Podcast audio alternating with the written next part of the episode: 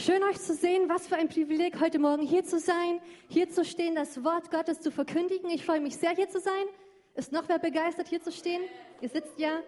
Ja, ich denke, die meisten kennen mich. Mein Name ist Esther. Ich bin seit einigen Jahren Teil dieser großartigen Gemeinde und ich liebe diesen Ort. Ich kann wirklich sagen und bestätigen, Gott ist so gut. Es ist so wunderbar zu sehen, was Gott in der Gemeinde tut und durch diese Gemeinde bewirkt und wie er hier einfach ähm, präsent ist, wie seine Gegenwart an diesem Ort sichtbar wohnt.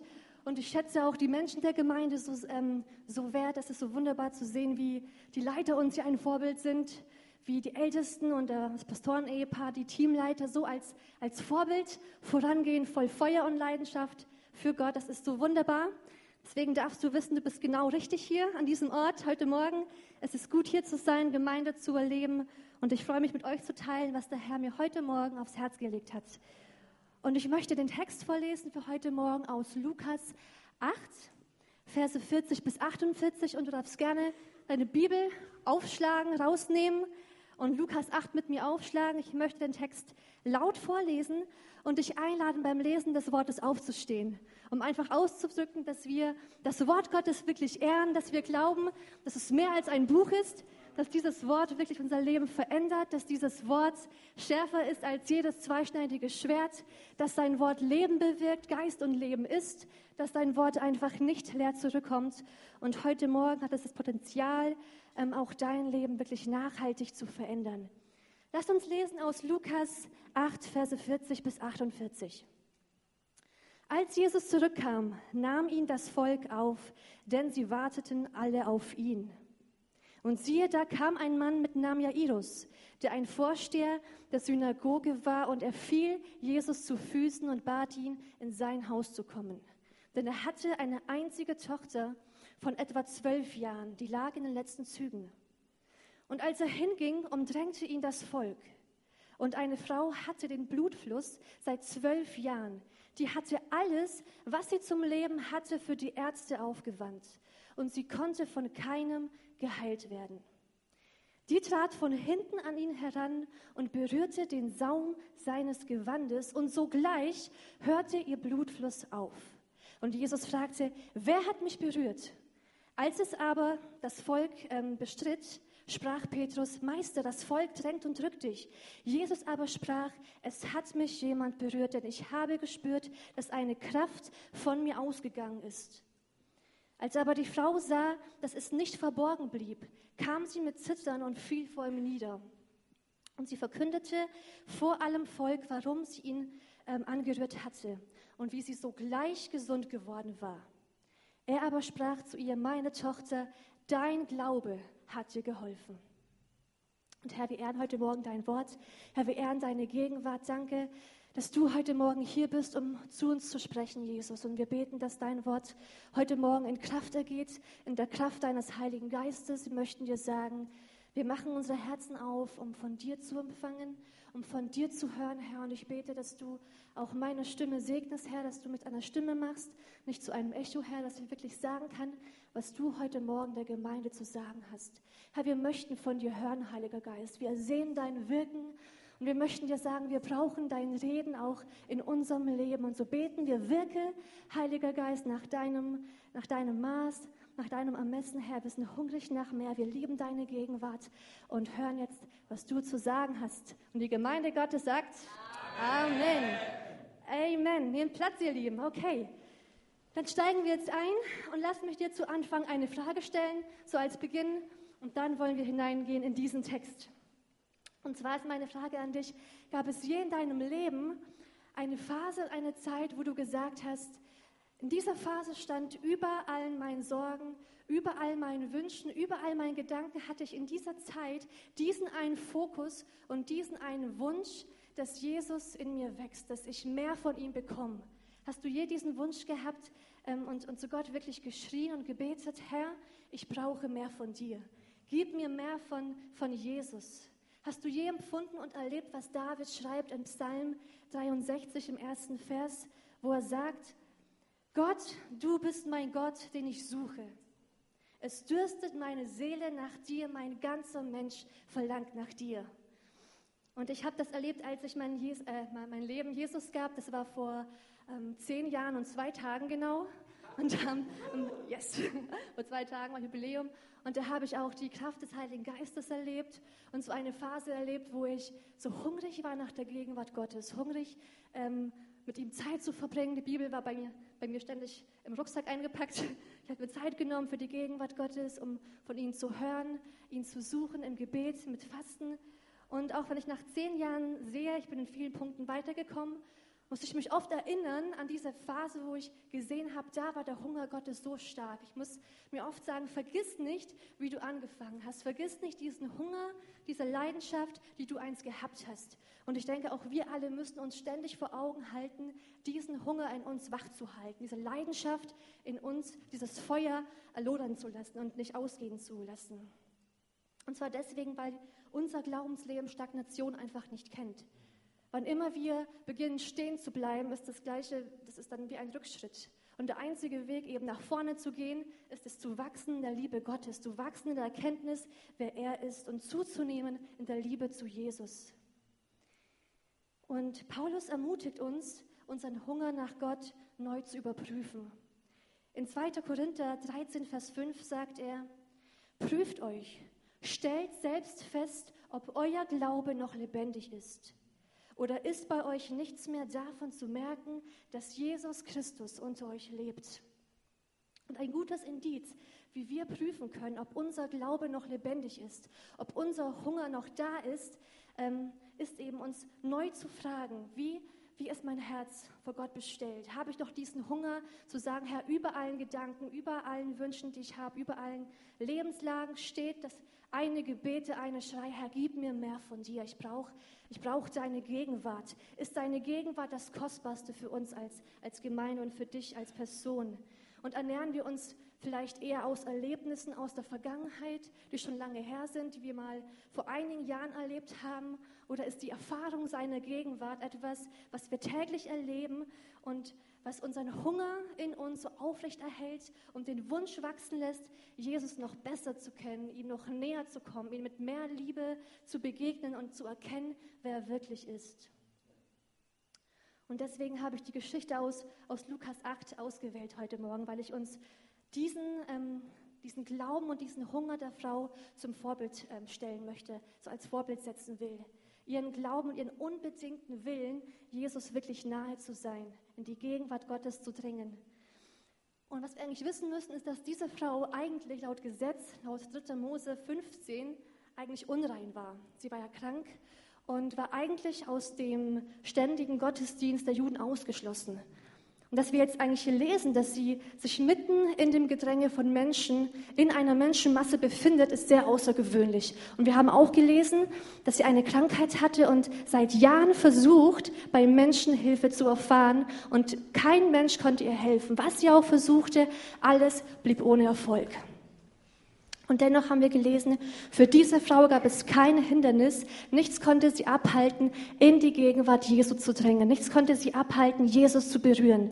Nicht ihre Krankheit, nicht die Enttäuschung, nicht die Hoffnungslosigkeit, weil kein Mensch helfen konnte, nicht ihre Unreinheit, nicht die Menschenfurcht, nichts konnte sie abhalten, sie war nicht zu bremsen, sie drängte in die Gegenwart Gottes. Wir haben gelesen, das Gedränge war da und sie schafft es bis ganz nach vorne. Sie bahnt sich ihren Weg durch die Menschen, bis sie in Jesu Nähe ist, mit dem einen Wissen, dass nur eine Berührung Gottes ausreicht, um ihr Leben zu verändern, dass eine Berührung Gottes ausreicht, um ihr Leben nachhaltig auf den Kopf zu stellen, ihr Heilung und Befreiung zu schenken und ähm, die Kraft Gottes in ihrem Leben freizusetzen. Und mit diesem Glauben kam sie mit der festen Überzeugung, was ich brauche, ist Jesus und Jesus allein. Und das ist so eine tiefe Wahrheit. Was wir brauchen, ist nur Jesus. Und Paulus sagt es auch in 1. Korinther 2, Vers 2, denn ich nahm mir vor, nichts anderes zu wissen als nur Jesus Christus allein. Und was für eine tiefe Wahrheit, als nur Jesus Christus allein. Und ihr Lieben, in, in Christus haben wir eigentlich alles. Wenn du Christus hast und du hast nichts, hast du immer noch alles. Weil in Jesus Christus, danke, danke.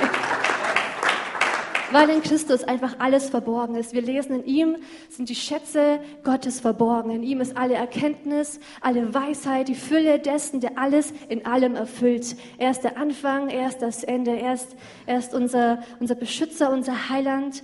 Ähm, er bleibt ewig und ändert sich nicht. Und wir können es heute Morgen neu vor Augen halten, wer unser Gott ist. Er ist unsere Kraft, er ist unsere Stärke, unser Friedefürst, unser Ratgeber. Er ist der Gott, der Wunder tut in deinem Leben, der dich sieht, der dein Gebet hört, dessen Treue beständig ist und dessen Wort unabänderlich ist und zuverlässig ist. Und das dürfen wir uns neu vor Augen halten, wer unser Gott ist. Und seine Gnade ist ohne Ende auf deinem Leben. Dein Bund, sein Bund mit deinem Leben, mit dir selber, ist beständig. Und er ist auch der, der immer noch sagt, ähm, kommt zu mir, die ihr mühselig und beladen seid. Kommt zu mir, die, die ihr auch Lasten auf dem Herzen habt, die ihr ähm, Schuld und Sünde tragen müsst, die ihr vielleicht Sorgen habt. Kommt zu mir, ich möchte euch Ruhe geben, ich möchte euch erquicken, denn in Jesus finden wir wirklich alles. Und dennoch erleben wir aber, dass wir dennoch, obwohl wir wissen, in Gott könnten wir doch alles haben, könnten wir uns wirklich nähern, könnten wir alles ziehen, was wir brauchen. In ihm finden wir die vollkommene Erfüllung. Und dennoch erleben wir, dass wir ähm, Hindernisse kennen in unserem Leben, die uns abhalten und die uns blockieren und hindern, wirklich nach vorne zu gehen, in die Gegenwart Gottes zu drängen. Und diese Hindernisse, sie, sie rauben uns die Freude und die Freimütigkeit, wirklich Gott mit ganzem Herzen, mit Leidenschaft, mit Erwartung und Glauben nachzujagen. Und diese Dinge halten uns ab, zu Jesus zu kommen und alles von ihm zu erwarten. Und heute Morgen möchte ich dir zwei Punkte nennen, ähm, auf zwei Aspekte ein, eingehen. Ich denke, mit diesen zwei Punkten kämpfen sehr viele Christen und sehr viele Menschen. Und das sind zwei Punkte, die uns wirklich abhalten, mit Freimut und mit Kühnheit Gott zu suchen. Und der erste Punkt für heute Morgen ist Versagen. Georg Müller sagte einmal, der lebendige Gott ist mit uns, dessen Kraft nie versagt, dessen Arm niemals müde wird und dessen Weisheit unendlich ist und dessen Kraft unveränderlich ist. Und heute Morgen habe ich eine gute Botschaft für dich. Die Kraft Gottes ist wirklich unausschöpflich. Sein, seine Gnade, seine Barmherzigkeit auf deinem Leben ist ohne Ende, ohne, ohne Begrenzung. Sie ist wirklich grenzenlos. Und das Komische ist aber, dass manchmal, ähm, dass wir manchmal so denken, wir seien die einzige Person, die Gott an die Grenzen seiner Gnade und Barmherzigkeit treiben könnte. Dass Gott irgendwie gerade uns und unseren, unseren Sünden nicht noch einmal vergeben kann. Dass wir nicht noch einmal mit denselben Fehlern in die Gegenwart Gottes kommen können. Dass, wir haben so ein Bild von ihm manchmal, dass, ähm, dass er gereizt ist, dass er denkt, äh, verbessere dich erstmal in diesen Bereichen, wo du versagt hast, und dann komm noch mal zu mir. Aber so ist unser Gott nicht. Wir haben es vorher gehört. Seine Treue ähm, ist so weit die Wolken gehen. Und sie ist grenzenlos. Und auch wenn wir untreu waren, unser Gott bleibt treu. Denn er kann sich selbst nicht verleugnen, sagt sein Wort. Und wann immer wir kommen mit Freimut, mit unserem Versagen, egal wie oft wir schon da waren, Gott vergibt und Gott ist da und seine Gegenwart ist für jeden erfahrbar, dass sich eben auf Jesus beruht, äh, beruft. Und auf dieser Basis ergreifen wir die Gnade Gottes und kommen mit Zuversicht und Freimut und Kühnheit in die Gegenwart Gottes. Und ähm, für diesen Punkt, da ist uns ein ermutigendes Beispiel und ein Vorbild der Apostel Petrus. Vielleicht kennt ihr das, ähm, die Geschichte und, und kennt diese Story, wo ähm, Petrus vor der Kreuzigung Jesu ähm, Jesus verriet. Er hat ihn verraten und verleugnet. Und nach diesem Ereignis ist Petrus so entmutigt, er ist so am Boden zerstört, er ist so enttäuscht von sich selber, weil er merkt, meine Liebe zu Gott hat Grenzen. Ich, also meine Liebe zu Gott ist, ähm, ist begrenzt, sie, sie ist schwach und er hat gemerkt, dass sein Eifer und seine Leidenschaft für Gott nicht so groß war, wie er dachte und dass seine Liebe für Gott eben nicht ausreichte, um Gott wirklich mit ganzem Herzen zu dienen, um für ihn alles zu geben. Und da verriet er den Herrn und wir lesen, und er weinte bitterlich. Er war so enttäuscht, er war so am Boden zerstört, weil er merkte, meine Liebe ist begrenzt. Dann aber lesen wir in Johannes 21, wie Jesus nach seiner Auferstehung genau Petrus aufsucht, diese Person aufsucht. Äh, Petrus begegnet, ihn sucht und findet und ihm neue Berufung zuspricht. Wer ihn neu ruft und ihm neu klar macht, dass die Beziehung zwischen ihm und, und, und Petrus. Nicht auf dem Vermögen und nicht auf der Leistung von Petrus beruht, Gott zu lieben. Er macht ihm klar, dass die Basis für ihre Beziehung die Liebe Gottes selbst ist.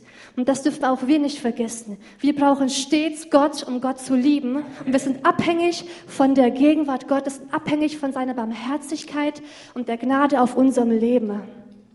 Und auf dieser Basis kommen wir dann neu mit Zuversicht, mit Freimütigkeit in die Gegenwart Gottes, weil wir wissen, dass seine Liebe die Basis ist und nicht unser, unser ähm, Versagen oder unsere Leistung. Und was für ein Vorbild ist uns deswegen die Frau aus Lukas 8. Sie ließ sich nicht abhalten, ähm, trotz ihrer Unreinheit zu Jesus zu kommen. Und auch unsere Schuld, unser, unser Versagen, unser, ja, unser Unvermögen darf uns niemals zurückhalten, zu Gott zu kommen. Wir dürfen wirklich jedes Mal, gerade eben weil wir einen Erlöser brauchen, in die Gegenwart Gottes stürmen und abladen, was uns, ähm, was uns belastet und auf uns, ja, auf uns lastet, auf unserem Leben ist. Okay, und der zweite Punkt für heute Morgen ist ähm, Enttäuschung. Enttäuschung kann auch ein Hindernis sein, das uns die, die Freude raubt, in Gottes Gegenwart zu kommen, ihn zu suchen sodass wir eigentlich resignieren, dass das Gebet nicht mehr die erste Antwort ist auf alle Lebensfragen in unserem Leben. Und Enttäuschung kommt, glaube ich, dann zustande, wenn wir eine schmerzhafte Erfahrung gemacht haben oder, oder eben machen und eigentlich dafür Gott verantwortlich machen, weil wir sagen, Gott hat uns irgendwie sein Eingreifen und sein Wirken untersagt. Wir erleben eine Not und merken aber irgendwie, vielleicht passiert da nichts und machen dann Gott verantwortlich und sagen, Herr, wieso hast du nicht gewirkt? Herr, wo warst du in dieser Lebenslage? Und dann beginnen wir ähm, an der Liebe Gottes zu zweifeln, an der Nähe Gottes zu zweifeln, an seinem Willen oder auch vielleicht an seiner Fähigkeit, in unserem Leben einzugreifen und zu wirken. Und dann fragst du dich vielleicht, Gott, wo warst du hier? Wo warst du in der Not? Herr, bist du an mir vorbeigegangen? Hast du mein Gebet nicht gehört? Hast du mich vergessen? Und dann kommt Enttäuschung auf, wenn wir vielleicht auch irgendwie merken, Gott tut in dem Leben ein Wunder, Gott tut in dem Leben ein Wunder, aber irgendwie hat er uns vielleicht vergessen, ist der Herr an uns vorbeigegangen. Und dann wird's fatal, weil dann wird die Enttäuschung zum Zweifel und zu, einer, zu, einem, zu einem Gedanken, der die Macht und die Güte Gottes in Frage stellt. Und dann beginnen wir, uns der Freude zu berauben, mit ähm, Erwartung und Glauben zu Gott zu kommen. Und auch die Bibel kennt so einen Mann, der genauso empfunden hat, und dieser Mann heißt Gideon und dem ging es genauso. Gott berufte ihn, sein, ähm, das Volk Israel ähm, aus der Hand der Feinde zu befreien. Aber Gideons Herz war so entmutigt und so voller Enttäuschung, weil er eben die Not und die Unterdrückung des Volkes sah und auch Not erlebte und sich fragte, äh, wenn Gott real ist, wo war Gott in all der Not? Und wir sehen, wie entmutigt und wie enttäuscht er ist. Und seine Reaktion auf, auf Gottes Rufen war überhaupt keine gute. Es war keine ermutigende Reaktion. Wir lesen die in Richter 6, Vers 13. Da sprach Gideon zu Gott, ach mein Herr, ist der Herr mit uns? Warum ist uns dann das alles widerfahren? Und wo sind all seine Wunder? Und auch du vielleicht heute Morgen bist hier und denkst und empfindest genauso wie Gideon und denkst dir auch in meinen Schwierigkeiten, auch in meinen Bedrängnissen, wenn Gott Gott ist, wo war sein, sein Wirken? Wo sind die Wunder Gottes in meinem Leben? Aber ich will heute Morgen sagen, reagier nicht mit Zweifel in diesen Lebenslagen. Reagier nicht damit, Gott anzuklagen und lass den Gedanken ähm, nicht zu in deinem Leben, dass Gott dich verlassen hat sondern suche vielmehr an den Schirmen deines Lebens den, der versprochen hat, dass er sich denen naht, die ihn suchen, dass er denen nahe, nahe ist, die ihn anrufen. Denn er kann ähm, in allen Lebenslagen eingreifen. Und wir lesen aber auch und, und erfahren, dass ähm, Gideon und sein Volk all die Not erleben musste, gerade eben, weil sie Gott nicht anriefen. Wir lesen das in den Kapiteln davor, dass das Volk Israel den Herrn, ihren Gott, verließ und anderen Göttern nach, ähm, nachwandelte. Sie haben andere Götter erwählt und ihre Hilfe nicht mehr allein bei Gott gesucht. Und das war eben der Grund, dass sie in Not gerieten, in Bedrängnis. Aber Gideon sah eben nur die Not. Er sah nicht ähm, das, das ähm, Vorspiel davor. Wieso eben Gott seine Hilfe nicht, nicht schenken konnte.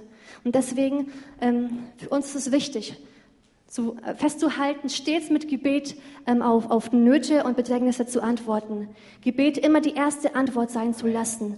In Gott immer die erste Hilfe zu suchen und nicht zu fragen, Herr, wo sind deine Wunder? aber vielmehr zu sagen, Herr, ich kenne dich und du tust Wunder und ich erwarte von dir und du bist meine erste Antwort, meine erste Station. Und dann können wir auch wie David voller Glauben und Freude sagen, das ist Psalm 124, Vers 8, unsere Hilfe steht im Namen des Herrn, der Himmel und Erde gemacht hat. Was für eine Verheißung. Und auch heute Morgen ist uns hier die Frau aus Lukas 8 so ein Vorbild. Bei, bei Menschen konnte sie keine Heilung finden. Und auch wenn ich glaube, dass Gott zwar wirklich durch, durch Menschen heilt und durch Menschen wirkt, aber die Geschichte lehrt uns eins, dass ähm, da, wo die Möglichkeiten der Menschen aufhören, da, wo Menschen keine Lösung mehr sehen, keine, keinen Weg mehr sehen, wo Menschen sagen, wir, ähm, wir sehen keine, keine Chancen mehr, da erst fangen die Möglichkeiten Gottes an. Da beginnt, da beginnt er zu wirken. Und er sagte zur Frau, dein Glaube hat dir geholfen. Und das dürfen wir uns auch so ergreifen, dass wir wirklich festhalten, unser Glaube bewegt uns in die Gegenwart Gottes. Unser Glaube motiviert uns, in die Gegenwart Gottes hineinzudrängen. Und unser Glaube bewegt aber auch den Arm Gottes und setzt die Kraft Gottes auf unserem Leben frei. Also Glaube bewegt. Und Georg Müller sagte, erwarte große Dinge von Gott und du wirst große Dinge bekommen. Es gibt keine Grenzen für das, was er tun kann. Es gibt keine Grenzen für das, was er tun kann. Und mein Gebet heute Morgen ist, dass aus deiner Enttäuschung, aus deinem Zweifel, aus deiner Resignation Glaube wird, dass Gott dein Herz verändert und dass du dich ähm, ähm, ja, fähig fühlst, durch Glauben ähm, dich auf Gott zuzubewegen und mit Erwartung in seine Gegenwart zu kommen. Und ich denke, ich bin überzeugt, dass, dass Gott wirklich heute Morgen aus Enttäuschung und Stillstand äh, Glaube formen und verwandeln möchte. Dass er durch die Kraft seines Redens und Wort, äh, des Wortes in uns Glauben spenden kann, in uns Glauben schaffen kann, die uns motiviert, in seine Gegenwart hineinzudrängen. Und genauso ging es auch zwei Jüngern, die nach der Kreuzigung Jesu auch ein Herz hatten, das erfüllt war von Enttäuschung und dann erlebt haben, wie das Reden Gottes aus ihrer Enttäuschung Glauben ähm, verwandelt hat. Das waren zwei Jünger, die, ähm, die Jesus kannten, mit ihm dienten. Sie wussten, er ist Gottes Sohn. Sie wussten, er ist der Messias. Ähm, sie wussten, mit Jesus ähm, kam, kam der Mann, der das Reich Gottes aufbauen würde. Jesus war der Mann, der Rettung bringen würde, Befreiung und Veränderung. Doch dann aber, als Jesus gestorben ist, als Jesus am Kreuz hing, waren sie so voller Enttäuschung und für sie brach eine Welt zusammen, weil sie nicht verstanden, was da eigentlich passiert. Eigentlich ähm, kam der Plan Gottes zustande am Kreuz, aber sie hatten eine falsche Erwartung an, an Gott und waren deswegen so enttäuscht ähm, und, und so am Boden zerstört, weil sie eben nicht verstanden, was Gott eigentlich wirklich tat. Und dann sehen wir, dass, dass auch Jesus auch diesen beiden Jüngern begegnet und auf ihre Enttäuschung reagiert. Und dass Jesus den beiden Jüngern klar macht, dass Gottes Pläne weitergingen, dass Gott eigentlich plante, ein Reich von ewiger Dauer zu gründen, dass das Kreuz dazu diente, dass alle Menschen, nicht nur Israel, die Vergebung der Sünden erlangen sollten.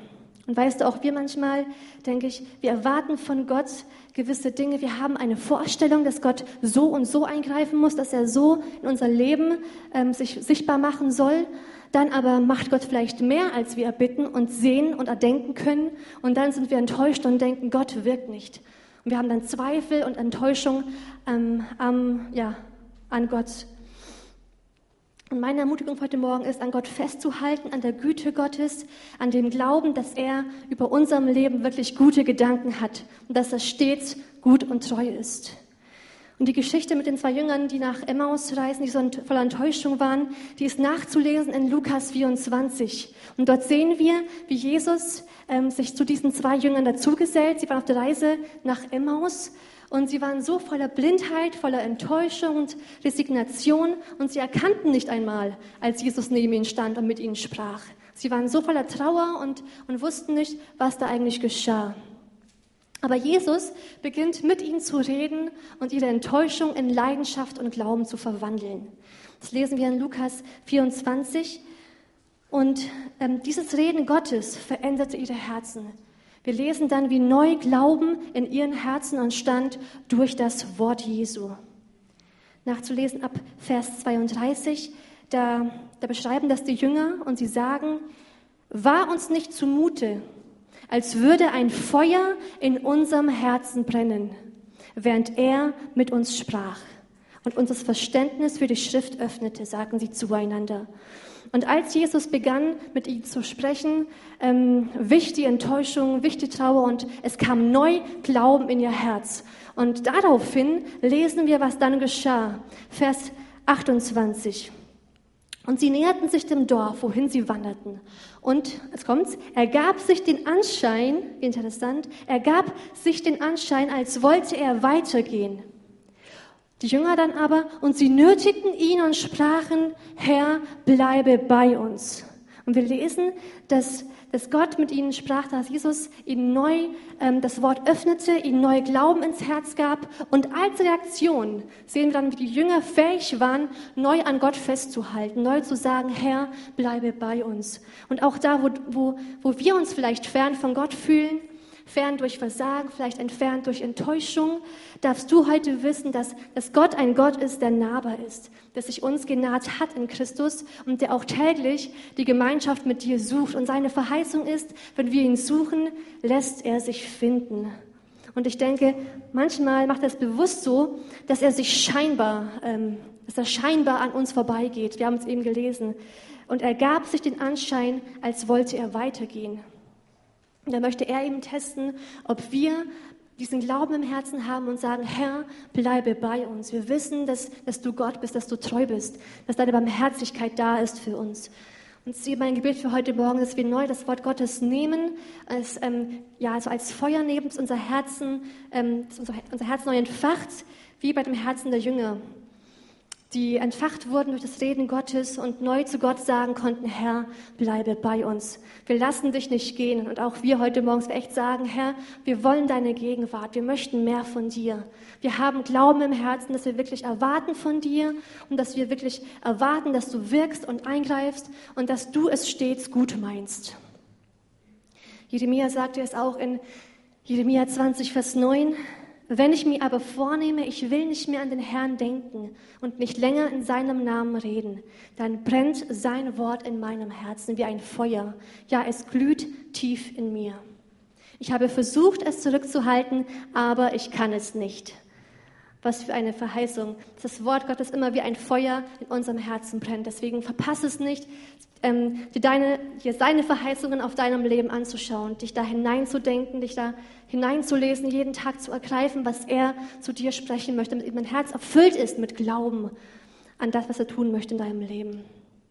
Und das Einzige, was wir tun müssen heute Morgen, ist, zurückzulassen, was uns behindert, was uns ähm, belastet und, und eben zurückhält das abzulegen und neu zu sagen, Herr, wir lassen alles Versagen zurück, alle Enttäuschung, alle Schuld, wir, wir laden sie bei dir ab. Wir lassen, wir lassen zurück, was uns, ähm, was uns hält. Und wir stehen neu auf mit dem Glauben und der Erwartung, Herr, dass du tun kannst, was du versprichst zu tun.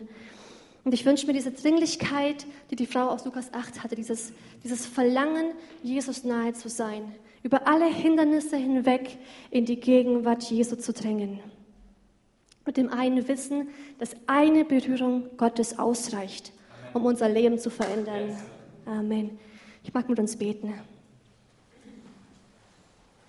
Herr, wir danken dir für dein Wort heute Morgen. Wir danken dir, dass du ein Gott bist, der erfahrbar ist und der ein Gott ist, der ja, sich Gemeinschaft mit uns wünscht, Herr. Du bist, du bist da für uns und du hast deinen Sohn gegeben, damit der Weg frei ist in deine Gegenwart. Und ich bete, Herr, dass du uns neu Hunger schenkst nach dir, dass wir Menschen werden, die deine Gegenwart suchen. Und dass du auch heute Morgen wirklich Ketten zersprengst, Ketten, die uns zurückhalten, in deine Gegenwart zu kommen.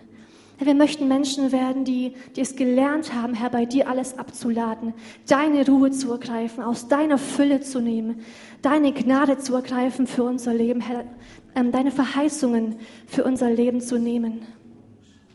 Wir möchten heute beten, was auch Paulus sagt in Philippa 3, Vers 11. Herr, wir jagen dir nach ob wir es auch ergreifen mögen, weil, weil wir von Christus Jesus ergriffen sind. Und eines tun wir, Herr, wir vergessen, was da hinten ist. Und wir strecken uns aus nach dem, was vorne ist, Herr. Wir strecken uns aus nach dir. Wir möchten, dass du den Platz bekommst in unserem Leben, Jesus. Wir möchten das Beste ergreifen, was noch vor uns liegt, Herr. Und zu dir kommen und deine Kraft freisetzen, Jesus. Deinen Arm bewegen, Jesus. Halleluja, Vater. Und heute Morgen, wenn du hier bist und sagst, du kennst diesen Gott noch überhaupt nicht, du hast eben von Jesus gehört, aber du sagst, du hast noch nie dein Leben Gott gegeben. Aber heute Morgen willst du auch erleben und erfahren, dass eine Berührung Gottes dein Leben nachhaltig verändert. Dass eine Berührung Gottes dir Heilung gibt, dir Befreiung schenkt, dir Vergebung der Sünden zuspricht. Dass eine Berührung ähm, dein Herz wirklich neu erfüllt mit Liebe und mit Freude. Wenn du heute Morgen hier bist und sagst, das möchte ich haben, ich möchte Gott als meinen Herrn und Erlöser annehmen, dann darfst du da, wo du jetzt sitzt, einfach deine Hand heben und ich mag von hier vorne für dich beten. Und mit dir gemeinsam diesen Schritt einfach festmachen. Ist heute Morgen irgendwer da, der sagen möchte, mein Leben soll ab heute Jesus gehören?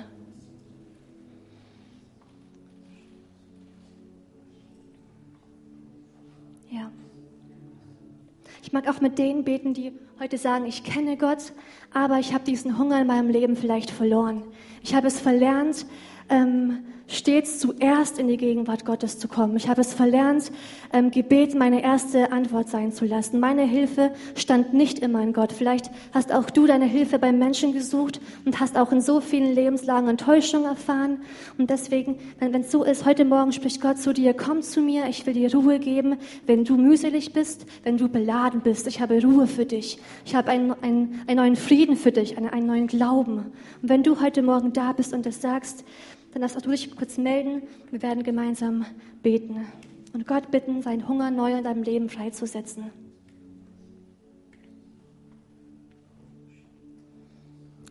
Herr, das beten wir heute Morgen. Schenk du uns deinen Heiligen Geist, der uns neu ermutigt, in deine Gegenwart zu drängen, Jesus. Schenk uns Hunger nach dir und dieses Wissen, dass du bewegst, Jesus, dass du ein Gott bist, der allmächtig ist und der zu uns steht, dass du niemals versagst, Herr, dass du nicht müde wirst, dass deine Gnade wirklich unausforschlich und unendlich und grenzenlos für uns ist. Danke dafür, Jesus. In Jesu Namen. Amen.